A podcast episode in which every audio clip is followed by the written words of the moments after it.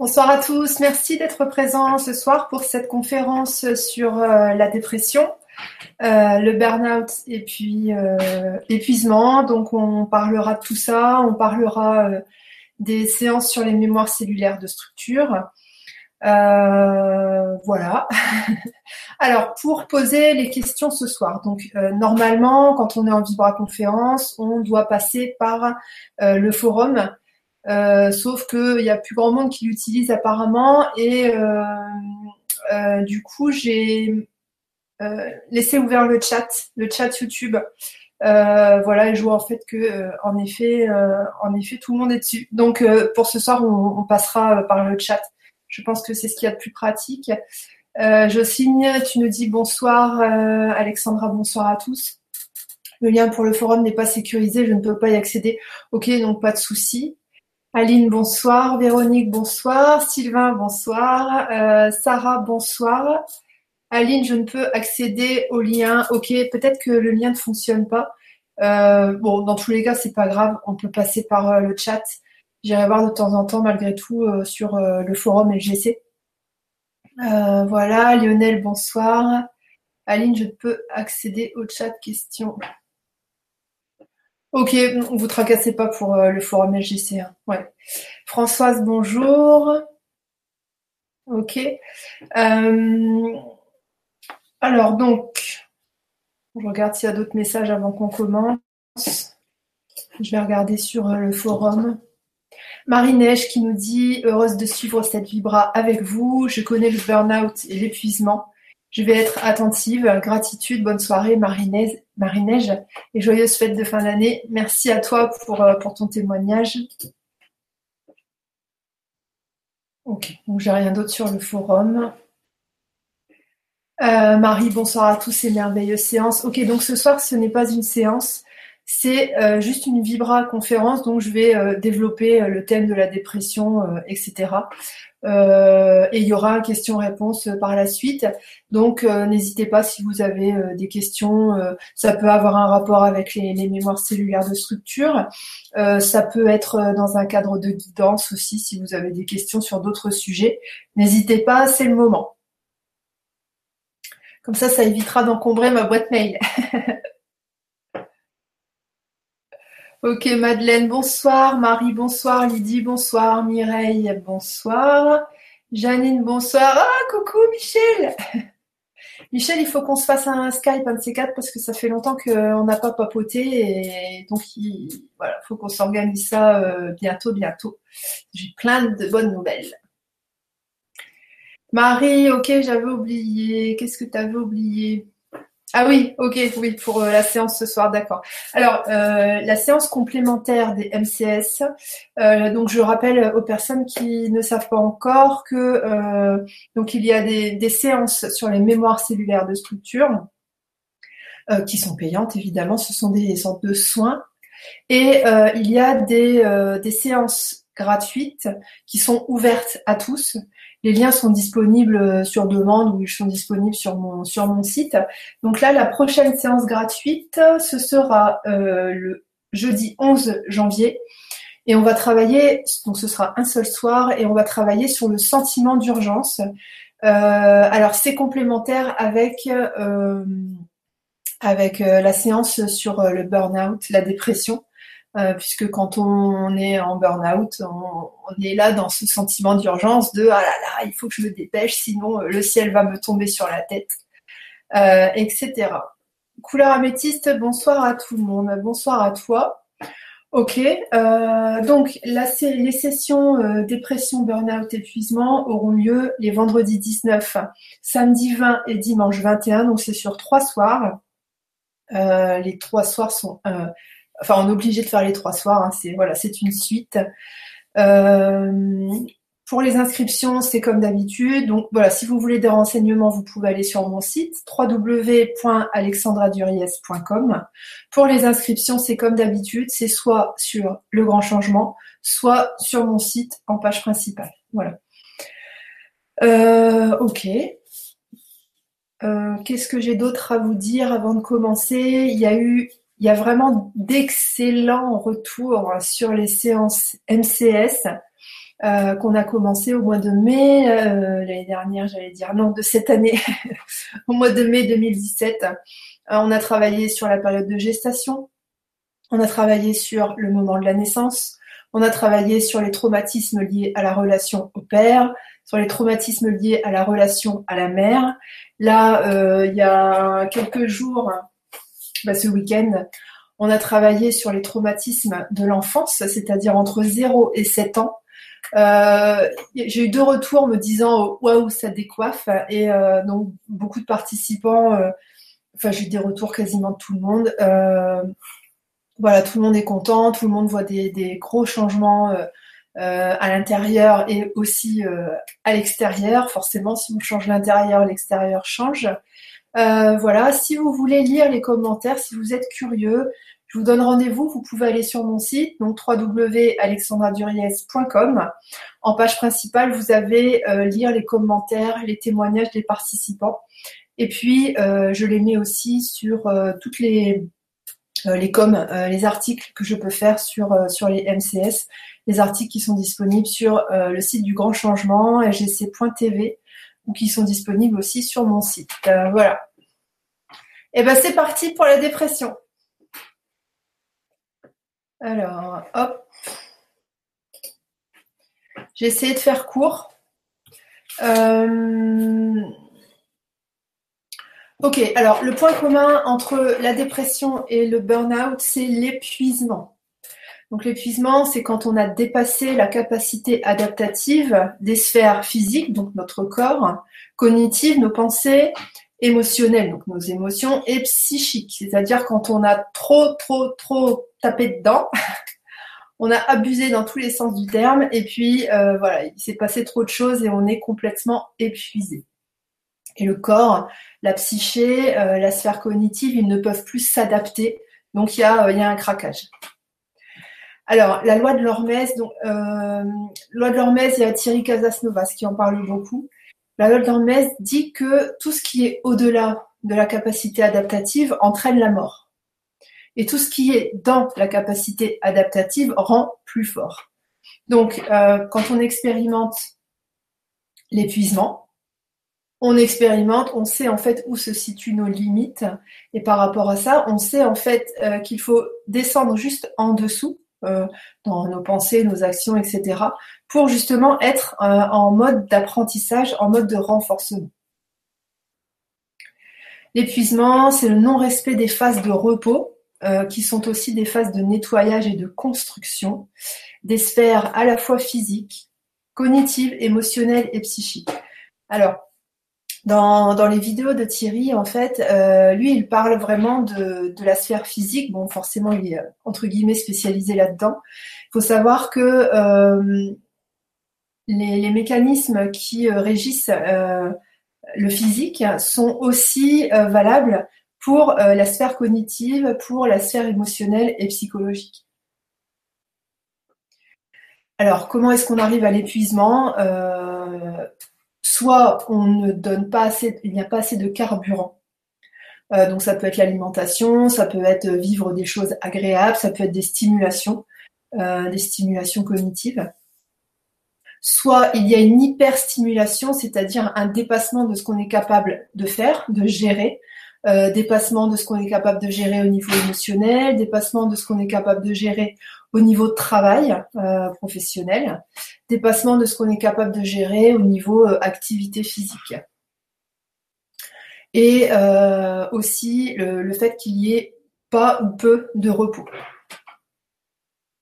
Donc le stress physique va amener en fait une accumulation des déchets puisqu'il n'y aura pas assez de carburant, donc là on parle des nutriments, pas assez de carburant plus une hyperstimulation, plus pas de repos égale donc accumulation des déchets, donc ça entraîne de la fatigue. Alors c'est très très résumé hein, ce, que je, ce que je dis là.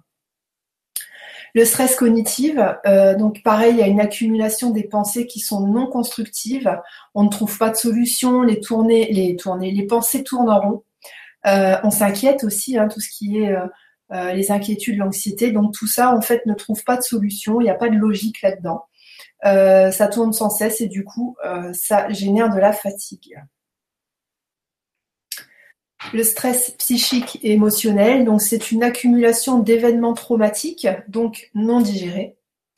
Ça va surcharger l'inconscient qui consomme euh, beaucoup d'énergie pour maintenir le refoulement, donc je vais en parler tout à l'heure, pour maintenir aussi les projections et l'illusion sur nous-mêmes. Donc tout ça, ça génère de la fatigue. Alors il faut savoir que euh, quand on vit un événement qui est, euh, je vais revenir vers vous, quand on vit un événement euh, enfant ou même à, n'importe quel âge et que cet événement-là, en fait, il est trop intense pour notre structure psychique, c'est-à-dire que le truc en question, il est, il est trop choquant.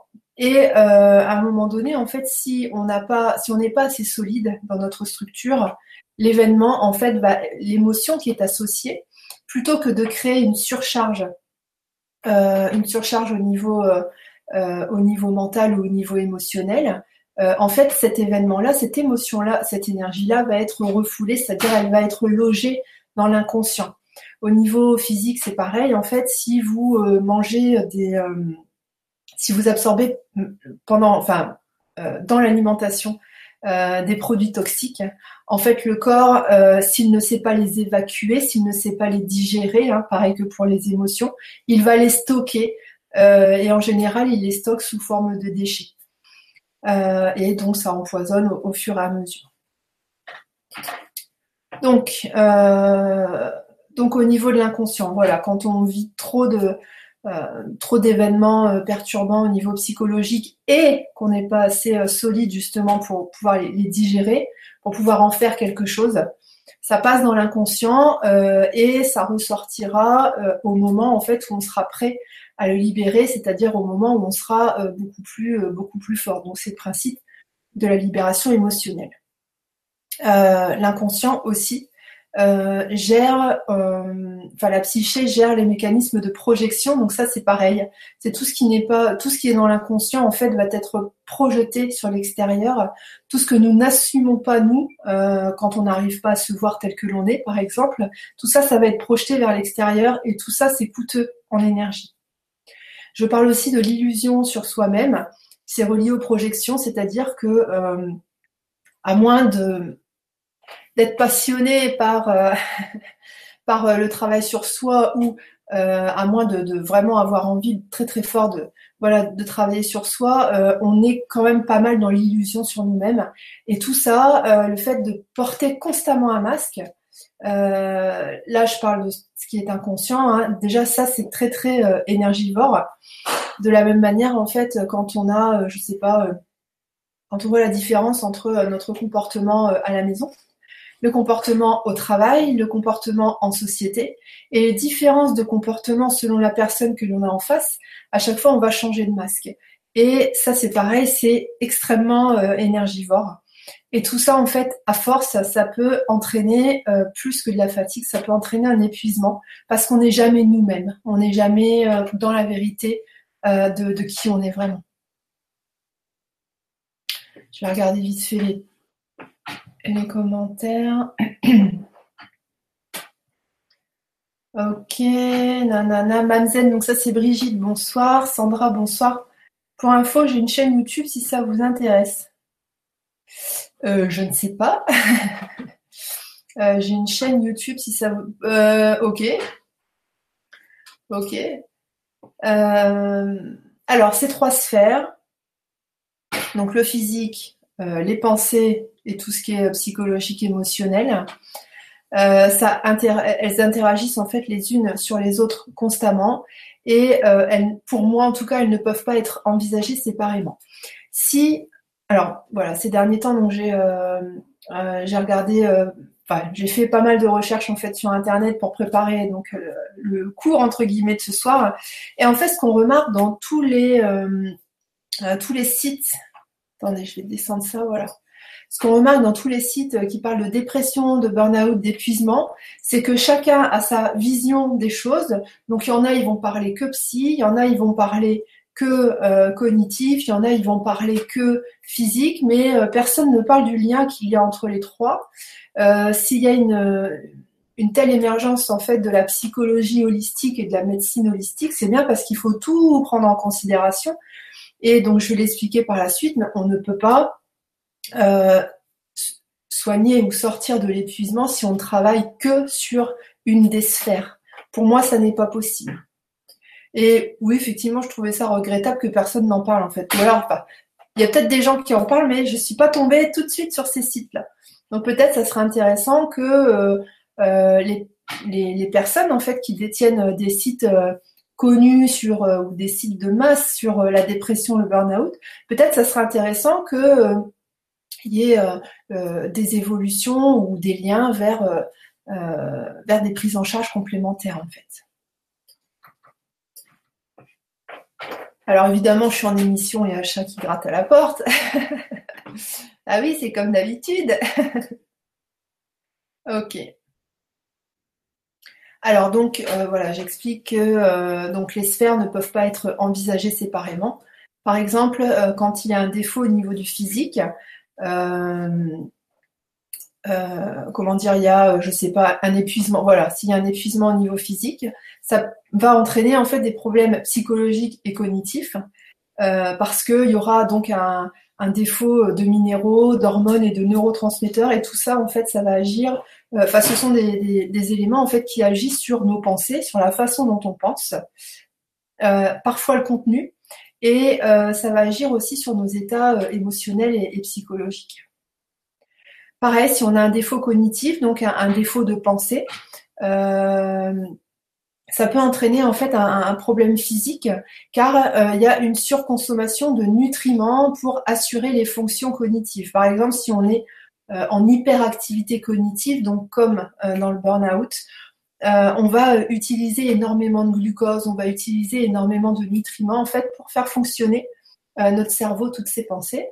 Et tout ça, euh, ça peut entraîner des problèmes émotionnels car euh, on ne va pas réussir à traiter les informations de notre environnement correctement. Et du coup, on ne va pas réussir à comprendre euh, nos émotions, voire notre environnement. Ça, c'est important. Quelqu'un qui a des difficultés au niveau des pensées, quelqu'un qui a du mal à traiter l'information parce que il y a une suractivité ou parce qu'il n'y a pas assez de nutriments, de carburant pour faire fonctionner euh, le cerveau. Dans ces cas-là, en fait, la personne va euh, envisager son monde, comprendre son monde de manière un petit peu, euh, il y aura une distorsion. Aussi, s'il y a un défaut émotionnel ou psychologique, on peut être, on peut être toujours en, en, urgence. on peut avoir notre système d'alerte intérieur constamment allumé. On peut être constamment dans la peur. Et euh, ça, en fait, ça va créer au niveau du corps euh, une surproduction de cortisol et d'adrénaline. Donc, ça va entraîner euh, un épuisement de ces organes-là. Et comme il y aura un épuisement des organes, ça va re-entraîner des problèmes cognitifs. De plus, ce qu'on disait tout à l'heure, ça peut être compris aussi à l'envers, c'est-à-dire qu'un problème cognitif pardon, j'ai perdu ma ligne. Voilà, un défaut émotionnel ou psychologique peut entraîner un problème cognitif, car l'émotion en question va empêcher de bien comprendre ce qui se passe dans notre vie. Donc, euh, je répète, et c'est extrêmement important, on ne peut pas, euh, si on veut vraiment du résultat par rapport à la prise en charge de la dépression, par rapport à la prise en charge du burn-out et de l'épuisement, il faut travailler sur toutes les sphères en même temps euh, sinon, c'est plus dur, c'est plus compliqué, ça marche pas toujours, etc.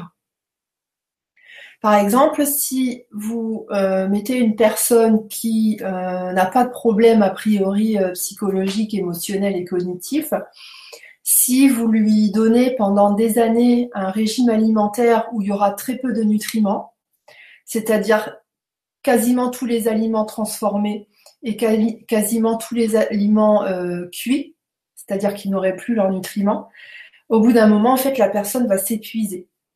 Va s'épuiser parce qu'en fait, dans son corps, il n'y aura plus le carburant qu'il faut.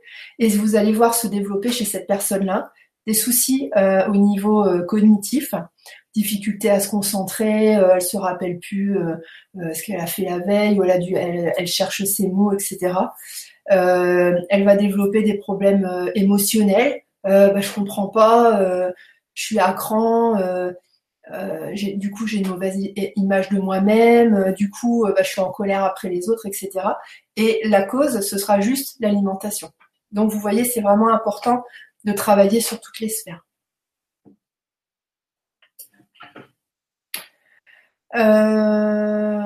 ok, donc travailler sur toutes les sphères pour s'aider justement de ces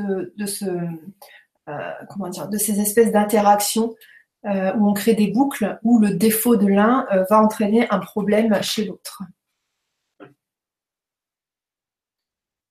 Alors, je regarde les messages. Christelle, c'est bonsoir, j'espère que chacun va bien. Perso, c'est bien mieux aujourd'hui. Après un week-end d'angoisse et de tristesse, tant mieux. Ok, ça marche. Ah oui, Sandra, désolée pour... Euh, ouais, d'accord. Christelle, bonsoir. Méga ciao, il y a Frédéric Bury qui en parle sur différents plans. Ok, parfait. Euh, je connais pas, mais j'irai voir. Madeleine, j'ai fait un burn-out il y a 7 ans et j'ai gardé une fatigue chronique et surtout une inhibition de la volonté. Comment faire pour retrouver la volonté? Euh, Si tu veux bien, Madeleine, euh, je m'occuperai de cette question-là à la fin, quand on fera le question-réponse, mais merci d'avoir posé ta question. Alors donc, que ce soit euh, le corps, la psyché ou la sphère cognitive, euh, on va constater deux phases importantes. Il y a la phase d'adaptation, donc c'est la phase euh, de tout, du quotidien, en fait la phase d'éveil, où on va vivre des situations particulières et on va devoir s'adapter, on va devoir trouver des solutions. Comment je fais pour me faire un café? Comment je fais pour solutionner ce problème avec un client? Comment je fais pour nanani nanana? Et puis, et puis euh, donc ça, et donc des phases de repos. Donc je vais détailler un petit peu. Donc pendant la phase d'adaptation, euh, on est en mode euh, réponse de combat-fuite, c'est-à-dire qu'on est, on est en mode, voilà, il se passe quelque chose, quelle va être ma réaction? Pendant la phase d'adaptation, donc, euh, on va produire des déchets dans notre corps, mais aussi dans les autres sphères, suite à l'activité. C'est comme une voiture avec le carburant. Bon, bah, vous mettez du carburant, ça produit des déchets.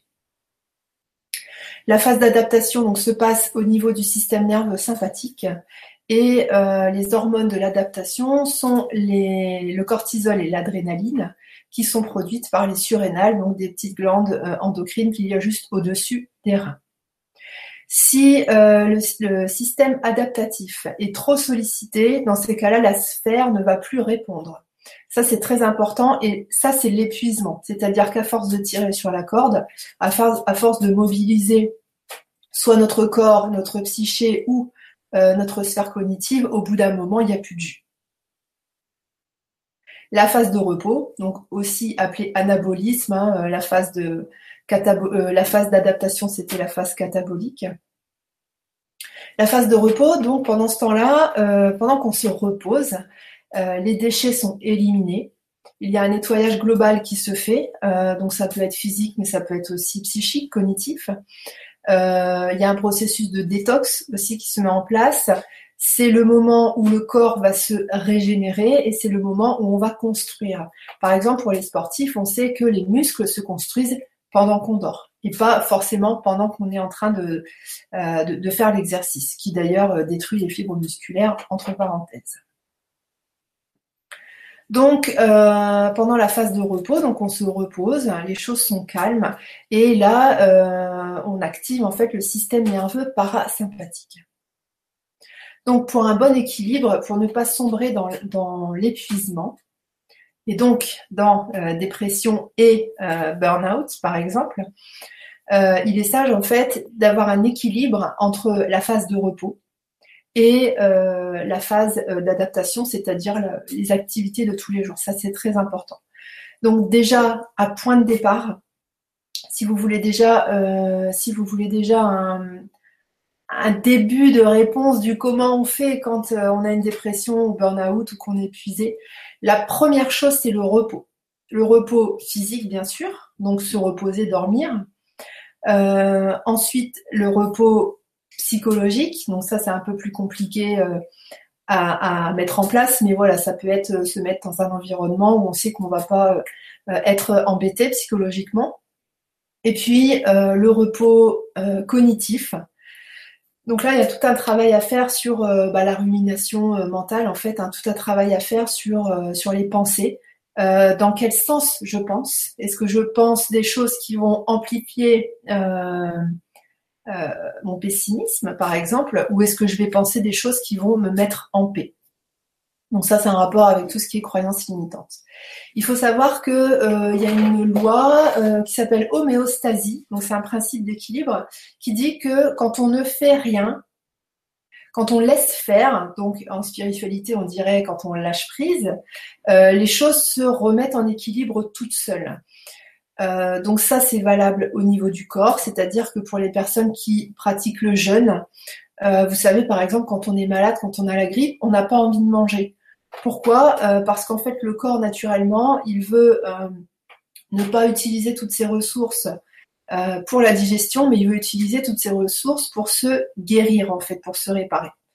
Donc euh, au niveau physique, c'est vrai que euh, quand on se met totalement au repos, quand on arrête de manger, quand on dort, etc., naturellement, en fait, il y a des guérisons qui s'opèrent parce que le corps se régénère de lui-même. C'est un principe naturel, que vous soyez d'accord avec ça ou pas, c'est comme ça pour tout le monde. Au niveau psychologique, c'est la même chose et au niveau euh, cognitif, c'est la même chose. Si on apporte beaucoup plus de calme et de paix dans les pensées, il y a beaucoup de choses qui vont se solutionner.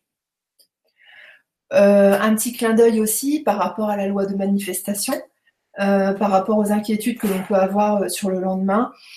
il faut savoir que quand on lâche prise, donc ça veut dire quand on laisse faire, quand on arrête de faire, mais on laisse les choses se faire naturellement, les solutions arrivent en fait. Euh, ce qu'on voulait manifester, effectivement, ça va se manifester. Quand on a un problème, bah en effet, on va manifester la solution, etc. Donc euh, voilà, pour les personnes qui euh, aiment tout ce qui est loi de manifestation, le lâcher prise, c'est aussi du repos. Et ça guérit, ça apporte des solutions. Alors, donc là, on va parler alors, je regarde un petit peu. Christelle, on doit apprendre à mieux se nourrir. Euh, oui, ça c'est clair. Ça, c'est... Alors voilà, tout à l'heure je parlais du repos comme première chose. La deuxième chose pour moi qui est hyper importante, c'est euh, la nutrition. On ne peut pas euh, avoir une machine qui fonctionne correctement, que ce soit au niveau du corps ou au niveau de la psyché. Ça ne peut pas fonctionner correctement si on ne met pas de carburant dedans. Et euh, bien évidemment, si on a un moteur diesel, euh, donc un moteur diesel qui peut-être a besoin de, euh, vitamines, de minéraux et d'enzymes, si on lui met de l'essence sans plomb, c'est-à-dire des aliments où il n'y a plus de nutriments, où tout est mort, et ben effectivement, au bout d'un moment, il va plus rien rester. voilà, le, corps va être, il va être tout cassé. Après, on va dire, ah, mais pourquoi je suis malade? Ben voilà, parce que parce que tu as mangé n'importe comment. Ok, euh, méga ciao, tu as vécu la dépression, Alexandra. Oui, j'en parlerai un petit peu après. Il euh, faut savoir que euh, mes choix de mes choix d'émission, euh, c'est jamais des choix par hasard. Et c'est toujours des choses que j'ai traversées et dépassées. et ça me permet en fait de partager, de partager ma compréhension des choses et de partager aussi mes solutions qui peuvent convenir à des personnes et qui peuvent ne pas convenir à d'autres. Ça, euh, voilà, c'est euh, comme ça. Donc là, on va parler de la dépression, euh, qui est un ralentissement psychomoteur, donc ralentissement psychomoteur, et qui génère une souffrance morale permanente. Donc ça, c'est la définition euh, dont je me souviens euh, de la fac de psycho, j'ai retenu un truc. non, c'est pas vrai, j'ai retenu plus de trucs quand même. ok. Alors, euh, comme je cite toujours mes sources, donc là, quand je vais parler de la dépression, j'ai récupéré les infos sur le site qui s'appelle www.état-dépressif.com, un site qui est, pas mal fait. Euh, tout ce que j'ai dit tout à l'heure euh, par rapport à l'homéostasie, l'hormèse, etc., euh, c'est tiré d'une vidéo de Thierry Casasnovas sur l'épuisement. Il a fait une petite dizaine de, vidéos sur l'épuisement. je vous invite vraiment, si vous le sentez, à, à les visionner parce qu'il y a énormément d'informations et ça parle beaucoup d'alimentation.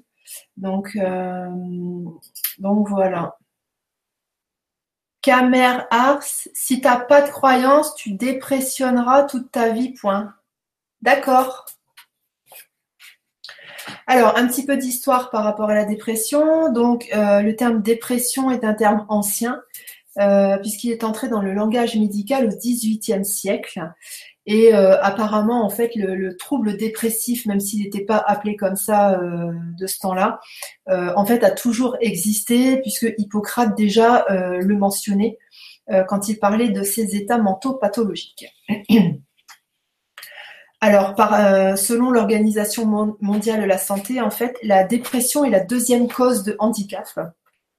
Elle peut survenir dans n'importe quelle catégorie socio-professionnelle, à n'importe quel âge, euh, et quand même deux fois plus souvent chez la femme que chez l'homme, euh, et aussi dans n'importe quelle ethnie. Alors voilà, deux fois plus souvent chez la femme que chez l'homme, ça s'explique aussi par rapport aux hormones. Euh, nous avons les grossesses et puis bah, suite à la grossesse, il y a une après l'accouchement, il y a une chute hormonale et on fait le baby blues, qui est plutôt une grosse dépression comme Florence Foresti le dit. enfin voilà, c'est Baby blues, c'est mignon, quoi, mais euh, quand tu viens d'accoucher, t'as juste envie de mourir. en plus, t'es fatigué, t'en peux plus. les gens, ils te disent, ah, mais regarde, t'as un bébé, c'est trop bien. Et toi, dans ta tête, t'es complètement bouleversé et tu te dis, euh, je suis pas normale. Bon, bref, petite parenthèse. Donc, chaque année, euh, il y a plus de 350 millions de personnes qui souffrent de dépression dans le monde. Et au cours de leur vie, 15% d'entre nous ont été, sont ou seront déprimés. Donc, euh, c'est voilà, des chiffres quand même assez énormes. Euh, on a l'impression quand on lit ça que euh, la dépression, finalement, ça serait, en tout cas, les, oui, je vais pas dire épuisement parce que là on parle de dépression, mais voilà, ça serait quelque chose de relativement normal, c'est-à-dire dans la norme chez l'être humain. Ok, donc après, bon, ça parle du suicide, mais ça, moi, ça m'intéresse pas trop pour ce soir. Donc, si vous voulez lire euh, l'article en entier, le site c'est étatdépressif.com au singulier. Alors, les causes de la dépression, donc bien évidemment, on a Camer Ars. Alors voilà, c'est pour ça, euh, c'est pour ça qu'on n'utilisait pas, euh, qu'on n'utilisait pas euh, le, chat en fait sur YouTube. C'est parce que voilà, il y en a qui se tapent des barres à, nous saouler en fait pendant qu'on est en train de travailler. Après voilà, si tu veux taper des barres, vas-y, y a pas de souci, mais tu nous saoules. Voilà. Donc la théorie psychanalytique, en fait, d'après Freud, la dépression euh, vient en fait d'une perte d'objet, c'est-à-dire que euh, ça ressemble en fait à un deuil. On a perdu quelque chose. Donc on va éprouver de la tristesse et euh, à la fois un sentiment de, culpabilité parce qu'il y a des, des choses à l'intérieur de nous qui vont nous dire ouais mais non mais c'est ta faute, t'as pas fait ce qu'il fallait, etc. Donc en plus de la tristesse, on va voilà ressentir ressentir de la culpabilité. À ça en fait, ça va amener une une conduite auto-agressive, euh, c'est-à-dire qu'on va être en, mode euh, comment expliquer ça? Euh, On va se faire du mal à soi-même en fait. je trouve pas le mot en je ne sais plus, ça va revenir après. Et donc tout ça, ça augmente le risque suicidaire, bien évidemment. Ensuite, la théorie cognitive, donc ça, ça met en avant tout ce qui est du, de l'ordre des croyances limitantes, des idées négatives qu'on peut avoir sur soi et sur l'environnement, donc sur le monde. Euh, ça renvoie euh, aux personnes en fait qui sont pessimistes. Alors à la limite, on peut pas dire que ce sont vraiment des personnes. Nous sommes dans un système sociétal culturel où euh, il est de bon ton d'être pessimiste. Les optimistes soit passent pour des illuminés, soit passent pour des gens qui sont qui se voilent la face, etc. Le, le, le fait d'être optimiste, ça n'est pas valorisé par notre société. Et hélas, si on veut se sentir intégré à notre société, on est obligé, plus ou moins, de raconter ce qui va pas bien, d'être toujours oh là là, bah oui, qu'est-ce qui va se passer plus tard Enfin voilà, d'être inquiet, d'être inquiet par rapport par rapport au présent et par rapport au futur. Euh, Aline, auto-agression. Euh, non, c'est pas ça. Euh, on en avait parlé lors de gestation. C'est autodestruction. Voilà, c'est ça. C'était presque. Merci. Ensuite, la théorie biologique qui nous dit que voilà certains résultats de d'analyse, de, de recherche scientifique euh, font supposer que les sujets euh, qui présentent un trouble dépressif ont trop ou pas assez de neuromédiateurs, donc des substances chimiques libérées par les neurones, donc noradrénaline, dopamine, sérotonine, dans certaines régions du cerveau. Par exemple, euh, une déficience en sérotonine peut causer des troubles du sommeil, l'irritabilité, l'anxiété, l'impulsivité suicidaire. Une diminution de la noradrénaline peut contribuer aux symptômes de la fatigue et de perte d'initiative. Un déficit en dopamine peut induire émoussement des sensations de plaisir, ralentissement psychique et moteur. Les anomalies de la sécrétion de cortisol existent chez la moitié des déprimés. Le cortisol, donc, qui est produit par la glande surrénale, euh, qui se trouve au niveau des reins, avec des pics de sécrétion en réponse au stress, à la peur ou à la colère. Donc c'est ce qu'on disait tout à l'heure, hein, la réponse de combat-fuite. En outre, le niveau de cortisol subit des fluctuations au cours de la journée, avec un pic le matin après le réveil. Chez les sujets souffrant de dépression, le pic de cortisol survient plus tôt le matin, restant à un niveau élevé. L'administration de cortisol synthétique, donc du dexaméthasone, euh, freine normalement la sécrétion de cortisol naturel, sauf chez les déprimés. Euh, ok. Ensuite, différents facteurs euh, qui aggravent, génèrent l'apparition de, la dépression.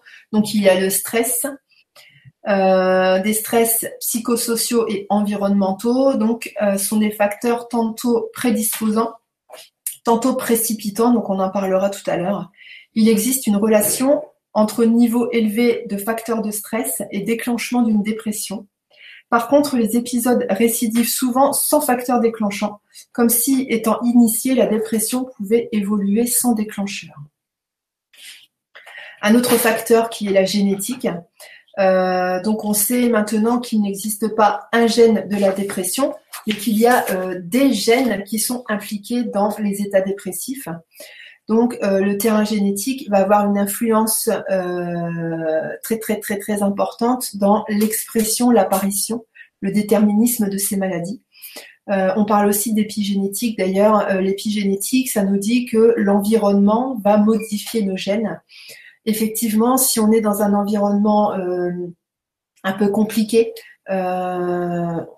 on peut parler de l'alimentation, on peut reparler euh, euh, un environnement au niveau euh, au niveau psychologique, ça peut être aussi au niveau des pensées quand on est soumis à beaucoup de stress professionnel, etc. Ça va agir à force sur notre nos gènes en fait, et ça va modifier des choses en fait dans notre corps. Donc le terrain génétique, ok. Donc il y a les parents au premier degré d'un déprimé, donc parents, frères et sœurs, enfants sont plus souvent atteints que la population générale. Euh, et par exemple, chez les jumeaux monozygotes ou les vrais jumeaux, lorsqu'il y en a un qui est atteint, euh, la probabilité que l'autre le soit également est de 50%. Et chez les jumeaux dizygotes ou faux jumeaux, cette probabilité diminue à 30%. Donc il y a quand même quelque chose de très important au niveau génétique. Euh, ok, il y a les facteurs toxiques aussi qui euh, influencent l'apparition d'une dépression. Euh, l'alcool, par exemple, pas utilisé de façon ponctuelle, mais par contre son usage répété va favoriser l'émergence d'un symptôme ou d'un syndrome dépressif. Et par exemple, quand il y a un sevrage d'un toxique, donc ça peut être alcool, tabac, cannabis, héroïne, il est fréquent en fait de voir apparaître des symptômes dépressifs qui vont faciliter la reprise euh, la reprise du, toxique en question. Donc euh, voilà, c'est pour ça que quand on arrête quelque chose euh, auquel on est accro, il est sage de se faire suivre, aider. Autre facteur toxique, les médicaments. il y a certains médicaments hypertenseurs, les corticothérapies, certains traitements immunitaires, par exemple interférons, les thérapeutiques hormonales, euh, tout ça, ça n'est pas recommandé chez les sujets qui présentent des antécédents de dépression en raison de leur possible effet dépressogène. Exemple, alors euh, exemple euh, personnel, hein, pour moi le Mirena. donc les filles, vous savez ce que c'est, changement de caractère dès la pause. moi, je m'en suis pas forcément rendu compte. Hein, je pensais toujours que c'était de la faute de Pierre-Paul Jacques. Euh, et puis, euh, quelques temps plus tard, retrait du Mirena et rechangement euh, de caractère, donc constaté par mon entourage. Effectivement, je me sens quand même beaucoup plus gay depuis que je n'ai plus le Mirena. Donc voilà. Après, ça dépend des gens. Il y a des gens qui, chez qui ça va rien faire. Par exemple, ma sœur, elle, ça lui fait rien du tout. Et il y a des gens qui vont être plus sensibles. Donc voilà, effectivement, quand il y a des traitements hormonaux toute variation hormonale en fait chez l'être humain euh, va franchement créer euh, des, euh, déséquilibres dans, tout le corps et puis bah, des équilibres qui vont être importants ou pas en fait ça ça dépend des gens. Ensuite là donc ça parle des facteurs sociaux. la dépression existe dans toutes les sociétés, y compris traditionnelles. L'éclatement des structures familiales oui, peut faciliter une perte des repères, euh, sollicitant davantage de capacités d'adaptation.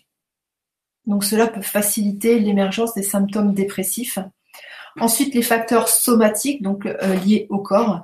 Donc là, bien évidemment, ça reparle des, euh, des hormones qui peuvent amener des états dysphoriques, instabilité de l'humeur, anxiété, etc.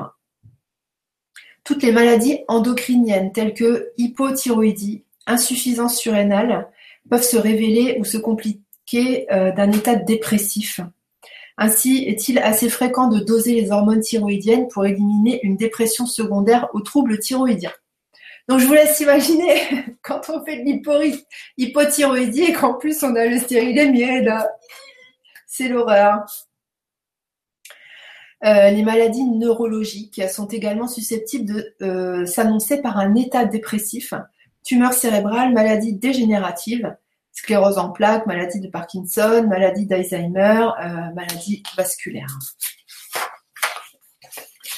Des maladies de l'immunité telles que les maladies de système, lupus érythémateux disséminé, polyarthrite rhumatoïde, sont souvent compliquées par une dépression il en est de même des maladies virales euh, telles que HIV, hépatite virale, etc. Si on euh, considère le corps comme un ensemble, bien évidemment, s'il y a un trouble à un niveau, ça a forcément un impact sur toutes les autres fonctions du corps, puisque le corps n'est qu'un ensemble de rétroactions. C'est-à-dire que si euh, y a quelque chose en moins ici, il y a quelque chose là qui va être en plus pour que ici ça remonte, etc., etc. Ok, euh, qu'est-ce que je peux vous dire d'autre par rapport à ça? Si vous voulez d'autres infos, je vous invite à aller voir le site. Euh, là, j'ai repris que quelques trucs. Euh, donc, il faut retenir par rapport à la dépression qu'il y a les facteurs prédisposants et les facteurs précipitants. La prédisposition, ce sont les facteurs qui surviennent plus tôt dans la vie euh, et qui vont euh, générer une sorte de vulnérabilité. Donc il y a les facteurs génétiques, euh, il y a aussi le rôle des traumatismes affectifs précoces, séparation, deuil, sévices durant l'enfance. Et là, à quoi on pense? Eh ben, on pense au MCS. Donc c'est là-dessus, c'est une des choses sur lesquelles on va travailler pendant la session du mois de janvier. Ensuite, il y a les facteurs précipitants, donc euh, ce sont les facteurs qui vont déclencher la maladie. Euh, en général, ça arrive entre six mois et un an avant euh, l'apparition de la maladie. Donc, ça peut être un stress chronique, un deuil, une rupture affective, un abus d'alcool, ça peut être un choc, genre une maison qui brûle, quelque chose comme ça.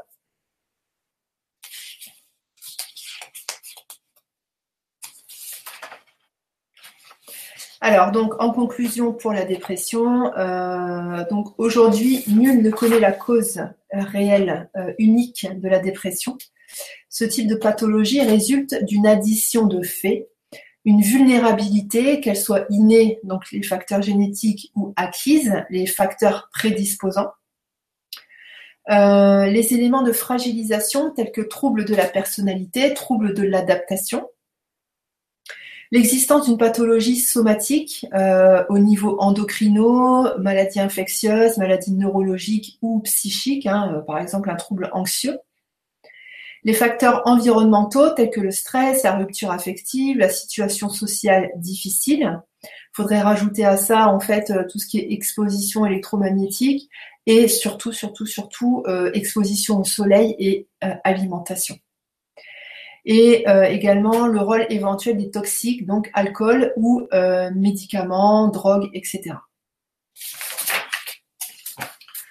Donc voilà pour euh, la dépression.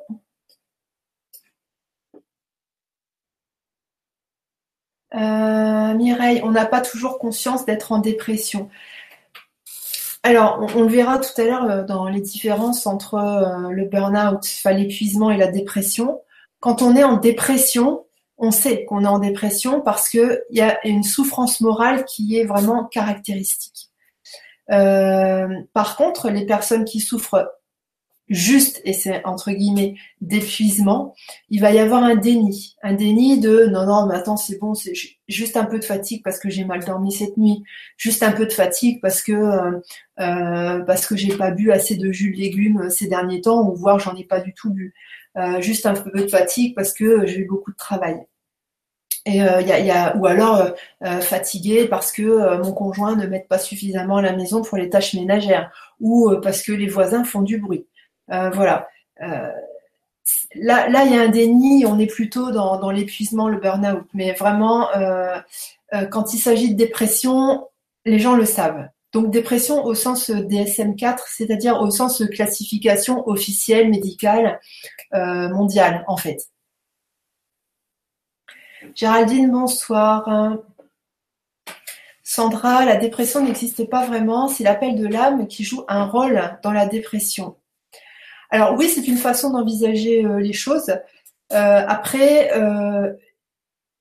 dire qu'elle n'existe pas vraiment, le ressenti est là ça c'est clair. Il y, a, un état spécifique qui est là, mais effectivement, si euh, on envisage ça comme un appel à l'évolution, comme un appel au changement euh, intérieur, au, changement de vie, euh, dans ces cas-là, effectivement, c'est dans ces cas-là, effectivement, c'est un c'est un appel, un, appel à évoluer. Alors Aline, d'accord, mais comment s'en sortir? Donc j'ai déjà donné euh, deux points clés, euh, deux points clés tout à l'heure. Hein. Euh, petit A, c'est vraiment très important, ça va être le repos. le deuxième facteur sur lequel il faut travailler, c'est l'alimentation, ça c'est important. Ensuite, il y a le facteur psy, enfin, la sphère psychologique, émotionnelle, et ensuite il y a la sphère cognitive, qui sont aussi très très très importants. à part les médicaments, Sandra, euh, Aline, à qui parles-tu? Bah, À moi, elle parle. ok, la dépression ne se guérit pas avec les médicaments, sache-le. Alors pourquoi, euh, euh, pourquoi est-ce que les, médecins, les, psychologues, etc., parlent de prise en charge médicamenteuse? En fait, c'est parce que dans la dépression, il y a un risque suicidaire extrêmement important, puisque euh, la personne en fait n'a plus du tout le goût de vivre, elle ressent une douleur morale extrême, et dans ces cas-là, en fait, le seul soulagement que l'on envisage est dans la mort. Et euh, c'est pour ça en fait que euh, les médecins prescrivent des cachets. C'est pas pour résoudre les problèmes psychologiques parce qu'ils savent très bien que ça ne résout pas les problèmes psychologiques, hein, la chimie. Mais par contre, c'est pour patienter, empêcher en fait la personne de passer à l'acte et euh, la faire patienter jusqu'à temps qu'elle se renforce de l'intérieur et qu'elle puisse sortir petit à petit de la dépression. Les médicaments, euh, ça sert à ça en fait, ça sert pas à euh, emmerder le monde et ça ne sert pas à guérir la psyché. Le médicament, il est juste là, il apporte une béquille pour euh, réduire un petit peu la souffrance morale et euh, empêcher au maximum euh, le passage à l'acte, c'est-à-dire le, risque suicidaire. Alors maintenant, on va parler du burn-out. Ah oui, il est déjà presque 21h, oui, donc j'ai bien fait de ne pas en, mettre trop. Alors le burn-out, c'est un épuisement donc qui est lié au professionnel. Hein, voilà, c'est comme ça qu'on dit. Épuisement professionnel, euh, on y voit une hyperactivité psychomotrice. On court partout, on réfléchit dans tous les sens, c'est n'importe quoi. Et on ressent une souffrance euh, aiguë en rapport avec le travail ou avec nous-mêmes. Alors que la dépression, c'est plutôt une douleur morale intense et lourde, sourde. Euh, là, on est plutôt sur des souffrances euh, euh, ponctuelles et, comment expliquer Ponctuelles et sur un objet particulier. Oh, Osman, coucou. Bah, j'espère que tu vas bien, Osman. content d'être parmi vous. Bah ouais, je suis contente que tu sois là. Ça fait longtemps que j'avais pas eu de tes nouvelles. Bah pareil que Michel, hein, faut qu'on faut qu'on se fasse une papote, un de ces quatre. Alors, les signes euh, du burn-out. Alors, euh, pardon, j'ai lu euh, tout à l'heure sur Internet, quand je continue mes recherches, qu'en fait, il existe maintenant le burn-out familial. Donc, c'est quand il y a un, épuisement de, soutenir en fait les membres de sa famille, et puis à ça, vous rajoutez que c'est toujours la même personne qui fait les courses, qui fait le ménage, qui fait les factures, qui s'occupe euh, de, des, documents administratifs, etc., qui s'occupent de savoir euh, tiens il faut réparer ça, il faut appeler euh, il faut appeler tel réparateur, etc. Donc oui, le, la sphère familiale peut être effectivement un, domaine où on, est victime d'épuisement. Ouais. Bah, en fait, c'est toutes ces femmes, toutes ces femmes, je vais pas dire au foyer, mais imaginez toutes ces femmes qui sont mères isolées, donc ont des enfants. Elles se tapent le travail euh, avec un patron euh, qui est casse-pied, on les presse comme des citrons. Et puis il faut qu'elles fassent tourner la baraque et, euh, et aller toute seule. Et croyez-moi que c'est pas évident. Bif Talel Le burn-out, c'est à la mode. Oui, tout à fait. C'est comme dans les années 90, on parlait énormément de stress. c'est à la mode parce que voilà, c'est un phénomène qui est important, qui est qui est à prendre en considération. Et puis effectivement, les, euh, les journalistes, euh, bah, pour faire euh, pour faire le buzz, pour faire de l'audimat, ouais, bah, ils prennent ce sujet-là, ouais. Alors, Isa, je te lirai tout à l'heure. Alors, les signes du burn-out professionnel. Au niveau cognitif, donc, le signe, c'est qu'on va tout le temps penser au travail. On débranche jamais. Donc on est dans une euh, hyperactivité psychique. On a euh, des difficultés à se concentrer, on a des pensées parasites et euh, par rapport à ça, l'inhibition naturelle ne se fait pas. On va perdre aussi de la souplesse dans la communication, tout va devenir difficile dans la communication, c'est-à-dire qu'on a du mal à sélectionner l'essentiel, on a du mal à hiérarchiser les problèmes ou les pensées, et on a du mal à se détacher du fil des pensées. Donc on, est vraiment tout le temps focalisé sur euh, sur l'aspect euh, réflexion, sur l'aspect cognitif. Euh, et donc je le répète, on n'arrive pas à débrancher du travail, qu'on soit au travail ou sorti du travail, on est tout le temps en train d'y penser. Et là, petit clin d'œil pour les chefs d'entreprise, petit clin d'œil pour les auto-entrepreneurs. oui, effectivement, et surtout les auto-entrepreneurs qui bossent de chez eux, effectivement, on ne débranche jamais et euh, c'est extrêmement fatigant. Donc, il faut mettre en place des stratégies euh, pour euh, pour se forcer à, débrancher. Mais c'est vrai qu'au début, c'est pas c'est pas évident parce qu'on on, ne voit pas la fatigue au début et on s'en rend compte trop tard en fait. C'est au moment où on est épuisé, où on se dit mais il est arrivé de où l'épuisement? Et ben il arrive de ça que effectivement on n'arrive pas on n'arrive pas à débrancher. Autre signe euh, du burn-out, les troubles du sommeil. Donc on a du mal à s'endormir car euh, on n'arrive pas à déconnecter. Donc pareil, on est encore en train de penser au travail.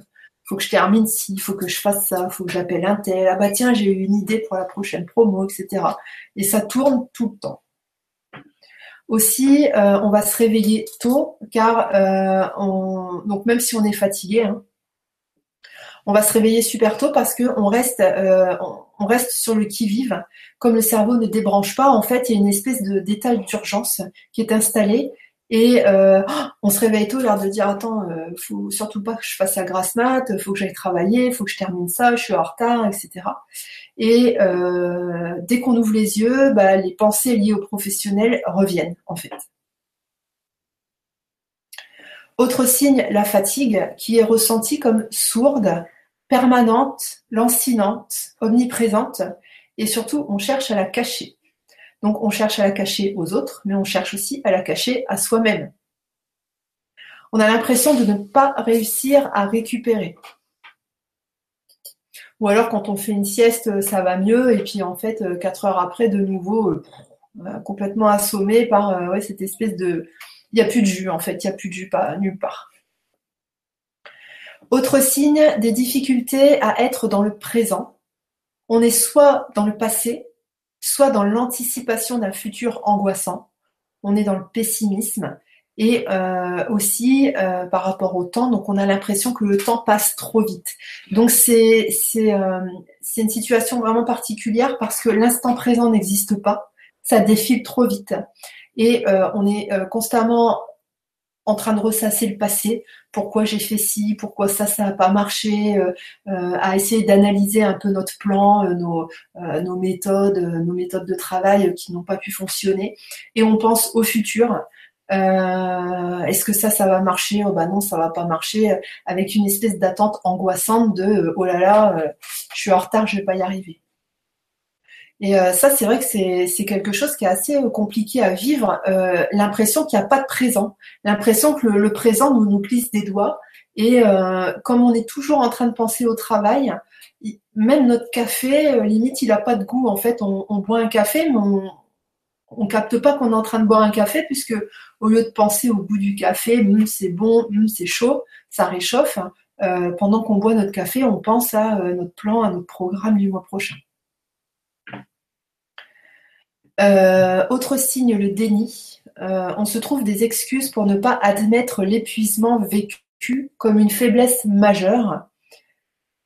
Parfois, on peut s'épuiser au travail car cela signifie qu'on est quelqu'un. Bah oui, on a un travail, euh, donc donc il y a une espèce de valorisation de la personne qui travaille très fort, très dur. On, on, le sait en fait déjà quand on est petit. Ah, c'est bien, tu travailles dur, c'est bien, c'est bien. Travailler dur, ça veut dire travailler et c'est dur. C'est dur, c'est difficile. Ça veut dire qu'on n'est plus en phase d'adaptation, on est déjà au-dessus. Et notre société, en fait, notre culture valorise ça. C'est bien, tu travailles dur. C'est bien, tu es en train de te tuer. Vas-y, c'est bien. Voyez? Donc, euh, donc voilà, parfois on peut s'épuiser au travail, car ça signifie qu'on est quelqu'un. On nous a toujours dit qu'on deviendrait quelqu'un si on travaillerait, si on travaille dur. Et le burn-out peut faire suite à une ancienne dépression. Euh, par exemple, quand euh, quelqu'un a vécu, euh, donc ça c'est du vécu, hein, c'est du personnel. Quand on a vécu, pardon, j'ai le téléphone qui sonne. Bon, ça va, ça passe pas dessus. quand on a vécu, par exemple, une dépression et qu'on a connu justement cette souffrance morale, euh, qu'on a connu euh, ce sentiment euh, voilà de, n'être rien, d'être complètement vide.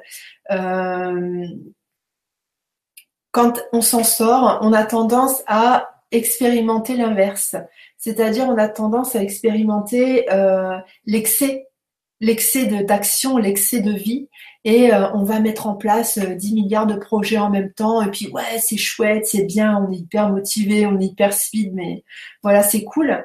Et on peut faire ça quelques années et au bout d'un moment, on a euh, la note euh, qui arrive. voilà, vous avez dépensé euh, tout votre capital nutriments, vous avez dépensé tout votre capital émotionnel, psychologique et compagnie. Vous êtes à plat, vous êtes ruiné et maintenant reconstruisez-vous. Et, et, voilà, et c'est pas c'est pas toujours évident. Autre signe, la dissociation, c'est-à-dire qu'il y a deux personnages en nous. Il y en a un qui lutte et un qui n'en peut plus. Autre signe, l'isolement. Euh, en fait, comme on a du temps que pour le travail, euh, eh bien, on, s'isole. On finit par travailler tout le temps et on finit par ne plus avoir aucune activité. Pas de sport, les amis, on les voit plus. Ben non, on n'a pas le temps. Euh, ah bah tiens, il y a une telle qui m'a appelé. Ah bah oui, il faut que je la rappelle. Et puis trois semaines plus tard, vous l'avez toujours pas rappelé. Et il se passe six mois et vous l'avez toujours pas rappelé. Et vous y pensez dans la journée parce que c'est des, choses en fait euh, qui, qui, empoisonnent le, quotidien, le présent de ah là là et machine, euh, je l'ai pas encore rappelé, euh, ça tombe, elle pense, euh, elle pense que je l'ignore, elle pense que je suis fâchée avec elle, etc. Et puis ben on, on, trouve, on est tellement préoccupé par le travail qu'on ne trouve pas le temps et on se dit si je fais passer autre chose avant le travail, je vais me planter professionnellement et on ne veut pas subir l'échec. Euh, et euh, donc le lien social et amical, euh, là aussi il y a tout ce qui est sortie, sorties qui peuvent nourrir positivement, et j'en parlais tout à l'heure, de, la nourriture psychologique et de la nourriture émotionnelle et cognitive. quand on va voir une pièce de théâtre, quand on va au cinéma, quand on va dans un parc d'attractions, déjà un on débranche et puis deux on se nourrit euh, de sensations, d'émotions euh, différentes et positives. Et ça, c'est très très très très important pour recharger certaines batteries. Et euh, donc voilà, quand on est en burn-out, effectivement, ces, ces éléments-là, on n'y pense même plus d'ailleurs. également, autre signe, c'est la sensation de vide et d'inutilité, car on voit bien qu'on n'y arrive plus et que la volonté n'est plus suffisante pour travailler. Ça, c'est vraiment important parce que, euh, pareil, on ressent de la culpabilité, on se sent hyper nul. On se dit, non, mais attends, vas-y, allez, remets un coup de cravache. Euh, ça fait des années que tu à bosser à fond la caisse. Pourquoi est-ce que là, tu n'y arrives plus? Et euh, bah, on se regarde dans la glace et on se dit, bah, je vais dire un gros mot, bouchez-vous les oreilles. bah, t'es qu'une grosse merde, en fait, parce que tu n'y arrives plus. Et ça, eh bah, c'est dur. Alors, je vais lire un peu vos commentaires et puis ensuite on fera la, la conclusion. Osman, coucou Alexandra. Isa, bonsoir. Il y a plusieurs formes de burn-out. Pas de reconnaissance au boulot, boulot de merde et inutile. Ce sont des souffrances aussi. Oui, tout à fait, tout à fait. Le burn-out, c'est euh, vraiment, euh, il faut envisager ça pas comme une simple souffrance, même si elle est très intense, mais vraiment comme un épuisement, c'est-à-dire on peut plus. Euh, on va te demander de remplir un dossier, tu, tu peux pas. Euh, tu vas recevoir euh, au courrier, je sais pas, enfin non, parce que si au courrier professionnel, tu vas recevoir un dossier à remplir où tu dois mettre nom de la société, numéro de sirette, machin. Tu regardes le truc et ça a pleuré parce que tu ne peux pas. Tu ne peux pas le remplir parce que t'as pas la force t'as pas plus de jus et à ce moment-là tu réfléchis tu te dis non mais attends euh, euh, mais qu'est-ce qui t'arrive? Mais pourquoi tu le fais pas? Mais euh, c'est pas possible mais t'es nul etc donc voilà. Et le, vrai burn-out le vrai épuisement il y a plus de jus pour faire rien du tout. Donc après tu dis pas de reconnaissance au boulot. Pas de reconnaissance c'est ça génère de la fatigue, mais c'est pas le burn-out en, spécifiquement. Aline, tu mets donc méditation ou prière? C'est du repos, c'est du repos et en même temps tu travailles sur la sphère cognitive et émotionnelle, donc euh, c'est euh, c'est un bon point. C'est pas suffisant parce qu'il faut travailler sur toutes les sphères, mais euh, c'est tout à fait correct, ouais. Sandra, Isa, je suis d'accord avec toi. Claire et quand on rêve, on est tout boulot. ouais, c'est... non mais c'est ça en fait. Hein. C'est voilà, c'est tu t'arrives pas à t'endormir. La nuit, tu rêves du boulot. Et le matin, tu te réveilles, euh, non pas à 7 heures, mais tu te réveilles à 5h30 parce que, oh mon Dieu, j'ai pas rempli tel dossier. Ah là là, mon chef, il va, il va hurler, euh, etc. Claire, ma sclérose en plaques a commencé par un épuisement total, même des cordes vocales, erreur de diagnostic. Euh, je ne peux pas te répondre parce que je ne suis pas médecin. Mais il faut savoir que quand il y a un épuisement du corps, il y a des maladies qui arrivent forcément. Les maladies, ce sont des tentatives de, de résolution, de, ce sont des tentatives d'adaptation en fait. Donc euh, certainement euh, qu'il y a un lien entre les deux. Regarde un peu euh, sur YouTube, tu tapes régénère, sclérose en plaques, et tu verras un peu ce que Thierry dit là-dessus, et, vois si ça te parle en fait. Ça peut te donner des pistes de réflexion en tout cas. Il y aura peut-être aussi des témoignages. Alors, conclusion, je voudrais parler de ça Alors, les personnes qui me suivent le savent déjà, les autres ne le savent pas encore. Euh, donc, je me suis formée à la méthode Bérard euh, cet été. La méthode Bérard, c'est une méthode de, euh, c'est un programme en fait d'écoute de certains sons, musiques modulés euh, qui en fait, euh, donc ce programme va agir sur euh, l'oreille moyenne et va agir aussi sur l'ensemble du corps, sur le cerveau, etc. c'est un programme qui est utilisé beaucoup chez les autistes, donc dans le monde entier, hein, chez les autistes pour les troubles des apprentissages, dans d'autres pour améliorer aussi les compétences professionnelles au travail, par exemple travailler sur la fatigue, travailler sur euh, la concentration, etc. Bref. Et euh, donc quand euh, quand le docteur Bérard en fait a écrit son livre en français, peu de personnes en parlent sur les sites, mais il a consacré en fait une partie du livre à la dépression. Et en fait, il a donc il a parlé de beaucoup de cas, donc de personnes dépressives, dépression sévère, attention, hein, avec euh, risque suicidaire, etc. Il leur a fait, euh, ces personnes-là ont bénéficié en fait du programme Bérard AIT, donc le programme d'écoute de son modulé. Et puis, dans la plupart des cas, en fait, même 100% des cas, je ne sais plus, il faudrait que je relise, la dépression a totalement disparu et n'est jamais revenue. Ce qui veut dire que euh, lorsque l'on travaille sur l'oreille moyenne, et c'est ce que je fais lors des MCS, on a une action franchement concrète sur euh, la dépression. Puisque en travaillant euh, via l'oreille moyenne, en fait, on va pouvoir travailler sur tout le corps, sur toutes les structures. par exemple, Peut-être vous pourrez lire ça euh, dans les, témoignages, les commentaires des anciens participants. Euh, donc voilà, ça, le, travail qu'on fait en MCS euh, a un impact sur ben, les émotions, sur les traumatismes. Et donc là, il s'agira de travailler sur.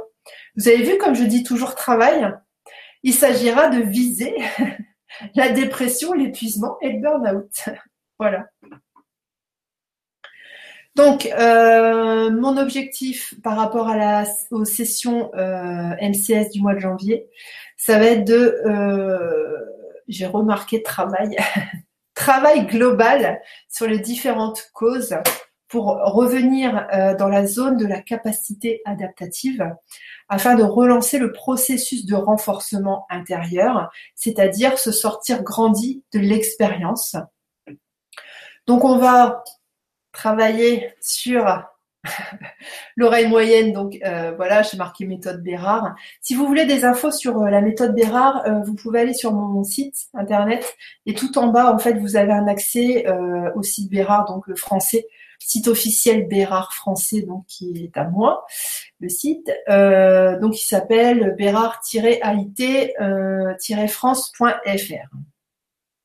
Donc, oreille moyenne, euh, on va agir aussi sur les blocages psychologiques et émotionnels, donc les mémoires cellulaires de structure. Euh, on va agir aussi sur l'aspect cognitif avec les enseignements, hein, les fameux enseignements qu'on reçoit euh, en séance, et on va travailler sur l'aspect physique. Ok, et eh ben c'est bon pour moi. Isa, tu dis burn-out, burn out et brown out. Ok, j'irai regarder parce que là, ça me parle pas. Sylvain, j'ai bien compris, je vais travailler le repos. Va te coucher, Sylvain. Ok. c'est vraiment important. Euh, c'est vraiment important de, travailler toutes les sphères. Euh, faut pas s'étonner que quelqu'un de dépressif, par exemple, euh, ne s'en sorte pas ou peu euh, s'il fait que une psychanalyse. Vous voyez, si le corps il est pas nourri, bah ça va pas fonctionner au niveau. La machine en elle-même, elle va pas fonctionner, donc il y aura des troubles au niveau, au niveau émotionnel, au niveau des pensées juste parce que la machine, elle marche pas en fait. Ah, Tanaka, bonsoir. Ok, euh, si vous avez des questions, c'est le moment. Euh, ça peut être des questions sur les MCS, ça peut être des questions sur autre chose dans un cadre de guidance. Il nous reste environ 20 minutes, donc euh, allez-y, profitez-en. Moi, je vais prendre, je, vais avant de prendre la question de Madeleine, je vais regarder sur le forum s'il y a des questions. En fait, le forum, euh, et puis personne. Ouais. Ah, si Il y a trois questions.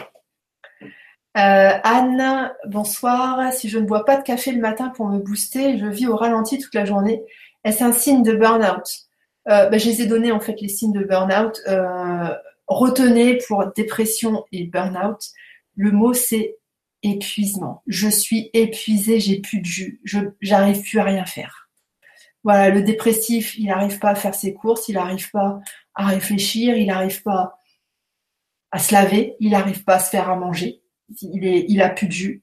Et euh, la personne en burn-out professionnel, euh, eh bien, quand euh, il y a le début de la phase d'épuisement où il n'y a plus de jus, mais on arrive encore un peu à faire des trucs, et ce qu'on fait, c'est pourri, euh, c'est-à-dire que euh, on n'est pas du tout productif, on fait n'importe quoi, que ce soit dans la communication avec les collègues ou euh, dans le travail en lui-même. Et juste après, il y a l'épuisement total où là, bah, il n'y a plus de jus. On n'arrive plus, comme j'expliquais tout à l'heure à Isa, vous avez un dossier à remplir, bah, vous le regardez, puis ça fait encéphalogramme plat. Il se passe rien, on n'y arrive pas. Voilà, on n'y arrive pas, on ne sait plus comment on fait. Donc euh, ça après, si je bois pas de café le matin pour me booster, je vis au ralenti toute la journée. Après, euh, il peut y avoir une fatigue aussi des surrénales. Hein. Euh, surrénales, c'est ce qui balance les, les, hormones de la mise en action, cortisol, adrénaline. Donc en effet, si alors par exemple, j'en parle souvent lors des séances privées. Euh, par exemple, sur le site Régénérescence, alors j'ai pas d'action chez eux. Euh, sur le site Régénérescence, en fait, ils ont un complexe spécifique euh, pour le burn-out et ça travaille en particulier sur les surrénales, en fait.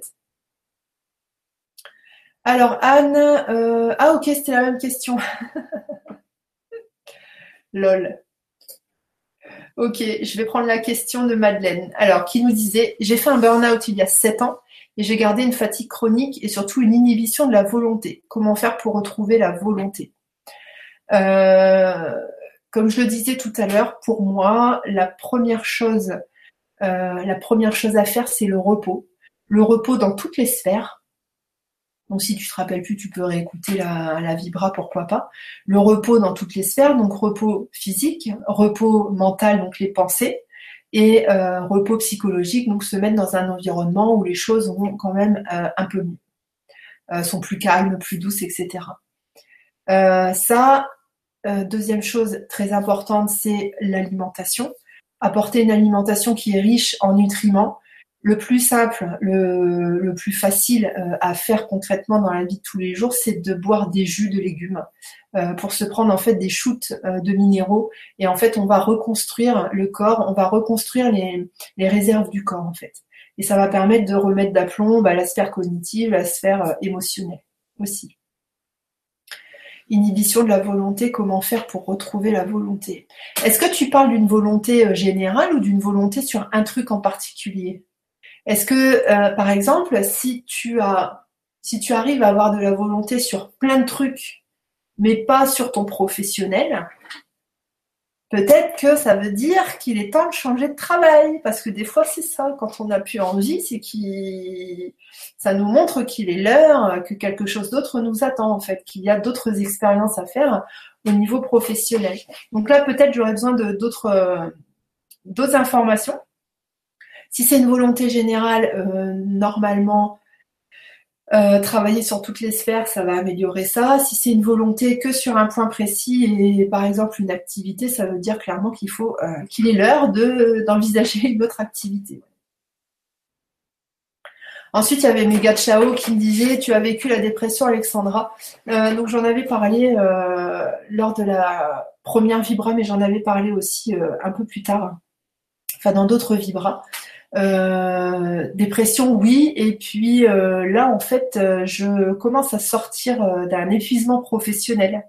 après, ce qui me permet de tenir, c'est que je me shoote au jus j'essaie de dormir, de faire des siestes. Ah oui, il y a un site qui est intéressant, ça s'appelle Nos projets communs. Euh, je me rappelle plus le, nom de la personne qui, euh, qui fait le site. Euh, par contre, euh, elle explique comment faire des micro-siestes dans la journée. Et elle explique en fait que cette technique-là est vraiment intéressante quand on souffre de maladies X, Y, Z. ça permet de recharger les batteries. Et c'est vrai que ça, moi, c'est quelque chose qui me fait vraiment beaucoup, beaucoup, beaucoup de bien. Donc, donc oui, oui, oui. Alors attends. Hein. Alors Françoise, est-ce que la personne va repasser par les différentes phases déjà vécues?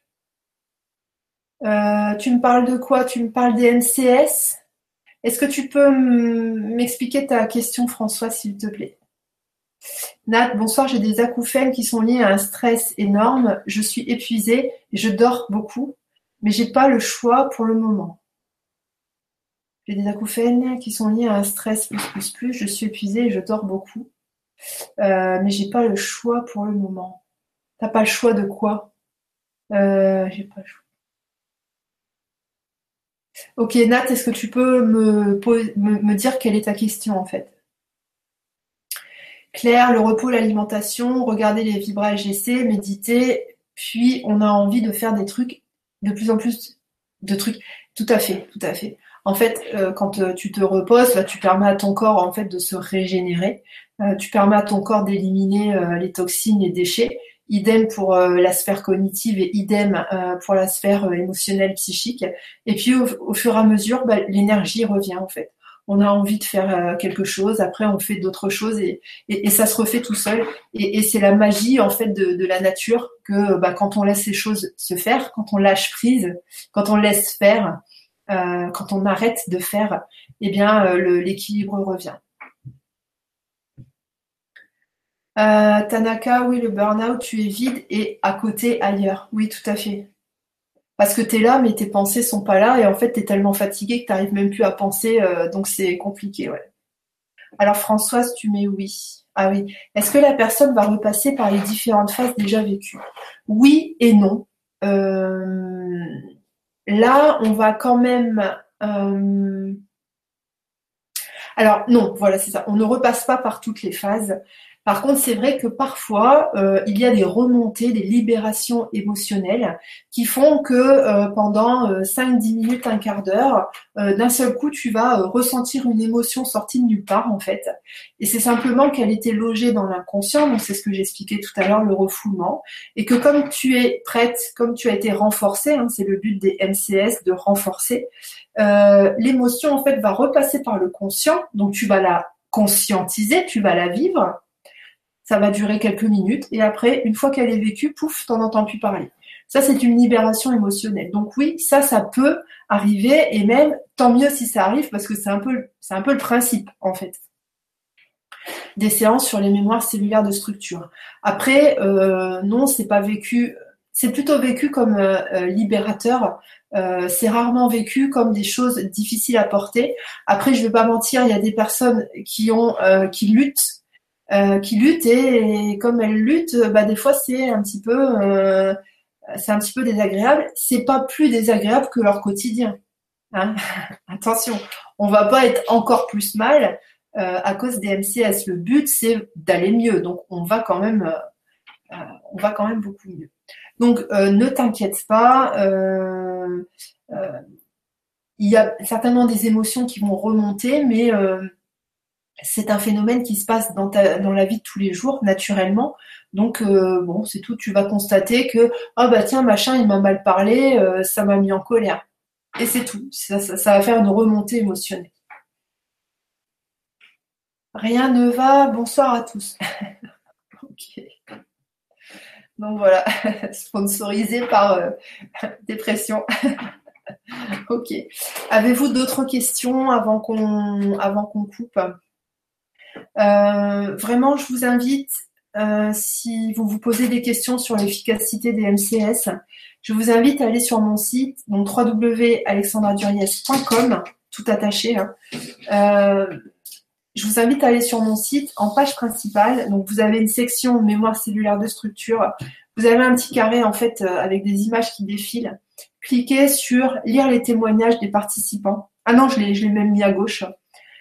Allez les lire. Euh, franchement, ça vaut le coup de voir un peu ce qui se passe pour les autres comment ils vivent, euh, comment ils vivent les séances. Et puis, euh, ah oui, autre chose aussi, euh, si vous êtes intéressé, donc j'ai créé un groupe Facebook spécifique sur les mémoires cellulaires de structure. Donc ça s'appelle MCS, mémoire cellulaire de structure, par Alexandra Duriez.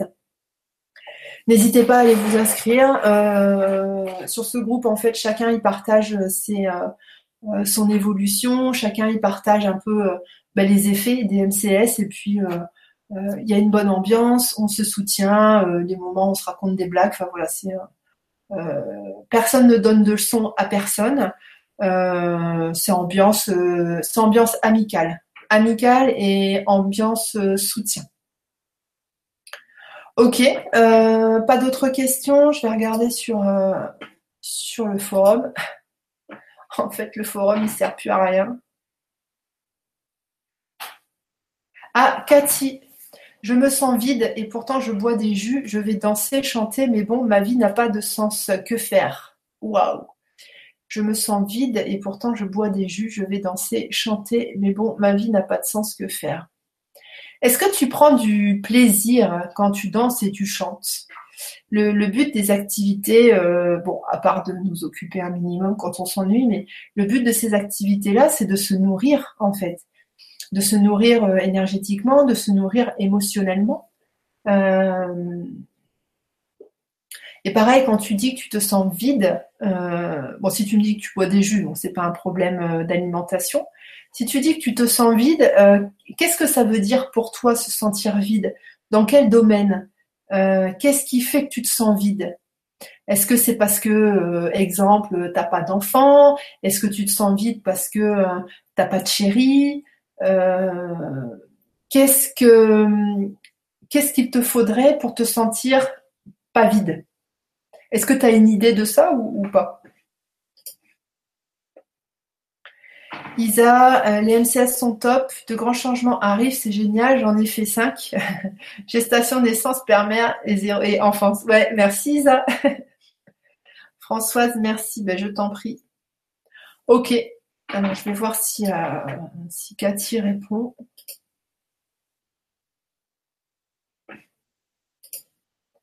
Claire, ce que tu as ce que tu fais fait super envie, mais je vise la résolution de la manifestation de mon abondance. Ok? Ok, cool. Euh, ouais, abondance, euh, peut-être ça pourrait travailler en MCS, mais là, là comme ça, je ne vois pas le lien. Je vais vous dire un petit peu les sujets qui vont être abordés dans les mois à venir d'ailleurs, dans les MCS. Euh, donc jeudi 11 janvier, sentiment d'urgence. Ah là là, faut que je me dépêche. Donc c'est tout à fait en rapport avec le burn-out. Ok? 19 euh, janvier, donc on va faire MCS sur dépression, burn-out, épuisement. Fin janvier, on fera euh, une vibra sur non pardon. Début février, MCS sur la relation à la mère. Euh, mi-février, on fera MCS sur la culpabilité. Alors la culpabilité, c'est quelque chose d'énorme. Pourquoi? Euh, Parce que euh, nous avons l'héritage religieux de, de, ces pensées, de, cette pensée judéo-chrétienne qui nous amène à se sentir coupable d'être vivant. On est coupable de, de, respirer, de vivre. Il y a d'autres aspects aussi à la culpabilité que je développerai lors de la vibra. Il y aura aussi des sessions MCS sur les abus que l'on a pu subir, donc soit des abus sexuels, ça peut être aussi du harcèlement, ou ça peut être aussi euh, quand on pense avoir été victime d'un pervers narcissique ou, équivalent. On travaillera là-dessus parce que tous ces événements-là, évidemment, laissent des traces dans le corps et ça laisse des traces dans notre tête. Et euh, ça a, euh, à moins qu'on travaille énormément sur soi, mais c'est très difficile de se sortir euh, de ces, événements-là. Donc ça, ce sera travaillé euh, en mémoire cellulaire de structure. Euh, il y aura dans les mois à venir aussi des MCS sur l'équilibre féminin-masculin. pour le moment, je ne sais pas encore quel axe va être pris, mais voilà, ce sera fait dans les mois à venir. Et qu'est-ce que j'avais marqué aussi? Oui, alors suite à plusieurs demandes, euh, il risque d'y avoir aussi euh, un MCS sur euh, les réflexes conditionnés par rapport à la sexualité. certainement, ce sera beaucoup plus pour les femmes, mais bon, on verra. je verrai bien quel axe, pareil, je prends. Mais c'est quelque chose qui sera fait dans les dans les mois à venir. Marie, s'aimer soi-même. Oui. en sujet de MCS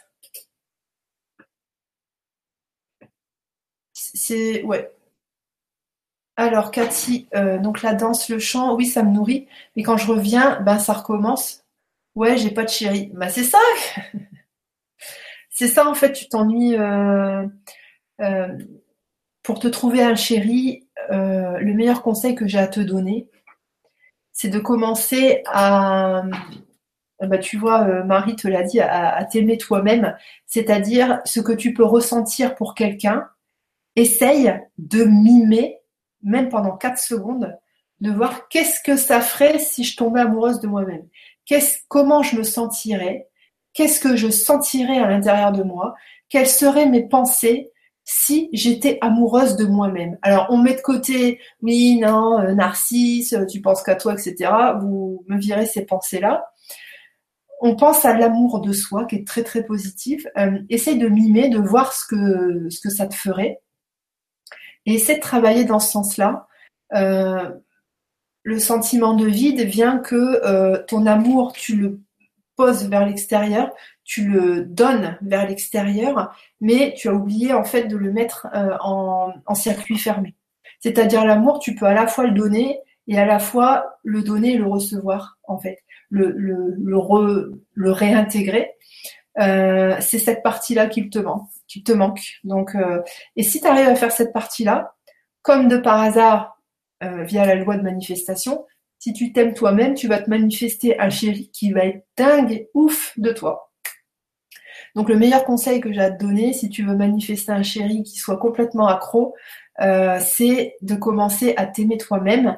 Et le, le chemin le plus court, c'est d'essayer de te poser la question, tiens, qu'est-ce que je ressentirais si j'étais amoureuse de moi? Même si ça te fait rigoler, et euh, tant mieux si ça te fait rire, parce que ça veut dire que tu, tu, tu te prends pas au sérieux à ce moment-là, essaye de voir et tu seras vraiment sur la bonne voie. Euh, rien ne va, cette logique, cette logique à appliquer. Faites la paix avec votre passé avant qu'il ne ruine pas le présent. Vous ne pouvez pas changer la façon dont les autres vous perçoivent. Ok, euh, faire preuve de gratitude et tout viendra à vous. Personne n'est en charge de votre bonheur, excepté vous-même. Ouais, ok. Tanaka, le burn-out est très physique, perdu 8 kilos en un mois il y a 7 ans, plus de 2 ans pour les récupérer. Oui, après il y a des personnes qui vont avoir euh, des aspects spécifiques, euh, enfin, qui vont avoir des symptômes selon plutôt une sphère et, pas une autre. par exemple, chez moi, c'est pas du tout le poids. Chez moi, c'est vraiment la sphère cognitive l'aspect cognitif qui, euh, enfin, ça fume, quoi. C'est, ça fume, ça fume. Euh, Marie, non, réponse au vide intérieur. Ah, ok, s'aimer soi-même. Ah oui, bah voilà, c'est ça. Ok. Aline, idem, mais Tom Tomatis, oui, docteur, enfin, Alfred Tomatis et puis Guy Bérard, en fait, étaient, ont travaillé ensemble. Hein. Donc oui, oui. moi, je suis formée à la méthode officielle Bérard, AIT. Je ne suis pas formée à la méthode Tomatis, bien que j'ai lu toute la littérature là-dessus. Marie, l'amour de soi n'est pas narcissique, mais une joie intérieure. Oui, tout à fait. Tout à fait. Bah, c'est de prendre conscience que euh, bah, c'est ton monde, c'est ton champ de réalité, c'est ta vie, c'est tes émotions, c'est tes pensées, c'est tes ressentis. Alors, euh, bah, occupe-toi de toi pour que tout ça, ça soit encore mieux. Euh, les autres, bah, ils s'occupent d'eux et c'est suffisant. Le plus important dans ton monde, c'est toi, parce que si tu n'es plus là, ton monde n'existe plus. Euh, Aline, idem, méthode Tomatis. Oui, oui, j'avais compris. Ok, parfait. Alors, je regarde une dernière fois sur le forum. Ok. Bon, parfait. Donc, pour résumer, euh, si vous avez besoin d'informations sur euh, les MCS en général ou des informations sur les MCS, dépression, burn-out, épuisement, je vous invite à aller visiter mon site www.alexandraduriez.com où vous trouverez des tas d'informations et surtout vous y trouverez les témoignages. Euh, allez lire vraiment si ça vous si ça vous chante, c'est euh, très intéressant. Euh, si vous avez envie de vous inscrire, deux possibilités, pareil, soit sur le grand changement, soit sur mon site. Si vous voulez me contacter, euh, vous pouvez passer par mon site, c'est en haut à gauche, contact Et euh, ben moi, je vous donne rendez-vous euh, ben l'année prochaine pour les MCS. Et puis, je vous dis, passez une bonne soirée, occupez-vous de vous, reposez-vous, buvez des jus. Euh, essayez de vous prendre la tête le moins possible. Rien n'est grave. Euh, quand il s'agit de santé, euh, à un moment donné, l'instinct de survie prend le relais et on arrive quand même plus ou moins à débrancher, à débrancher les pensées, les ruminations, les trucs, les machins, les bidules. donc faites confiance à la nature.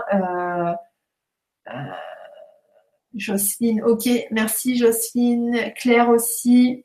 Euh, faites confiance à la nature, laissez faire, reposez-vous et je vous dis euh, eh ben, l'année prochaine. voilà, bonne fête de fin d'année. Au revoir, bye bye.